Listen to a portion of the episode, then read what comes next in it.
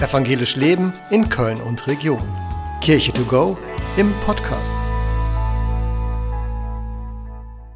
Dürfen wir als Christinnen und Christen eigentlich alles oder gibt es Regeln für uns? Der Sohn von einer guten Freundin von mir ist Vegetarier, schon mit neun. Wenn er beim Mittagessen in der Schule ist, dann gibt es immer ein bisschen Probleme, denn es gibt Essen für Menschen, die kein Gluten vertragen, es gibt Essen für Kinder, die aus religiösen Gründen kein Schweinefleisch essen, aber er fällt immer hinten rüber. Das hat sie mal bemäkelt und gesagt, gibt es da nicht eine Möglichkeit? Und dann hat die Schule gesagt, so, na ja, auf Einzelgeschichten können wir keine Rücksicht nehmen. Wir nehmen schon Rücksicht auf medizinische Faktoren, wir nehmen Rücksicht auf religiöse Faktoren. Und dann hat sie gesagt, aber es ist eine religiöse Entscheidung dass mein Sohn kein Fleisch ist. Das tut er als Christ ganz bewusst, weil er sagt, Gott hat diese Welt geschaffen. Nicht nur uns Menschen, sondern auch die Tiere und denen sollen wir mit Respekt begegnen.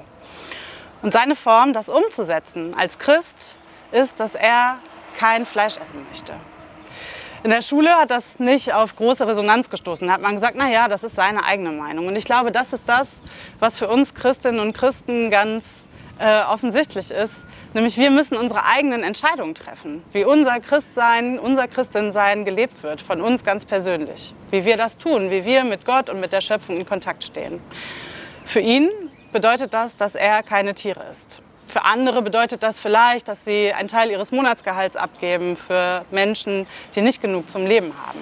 Andere finden ganz andere Ausdrucksformen. Ich glaube, wie wir es tun, ist am Ende gar nicht so wichtig. Aber wichtig ist, dass wir uns auf den Weg machen, dass wir gucken, wie kommt mein Glaube eigentlich in meinem Alltag vor und wie findet das Platz in dem, wie ich mich in dieser Welt bewege.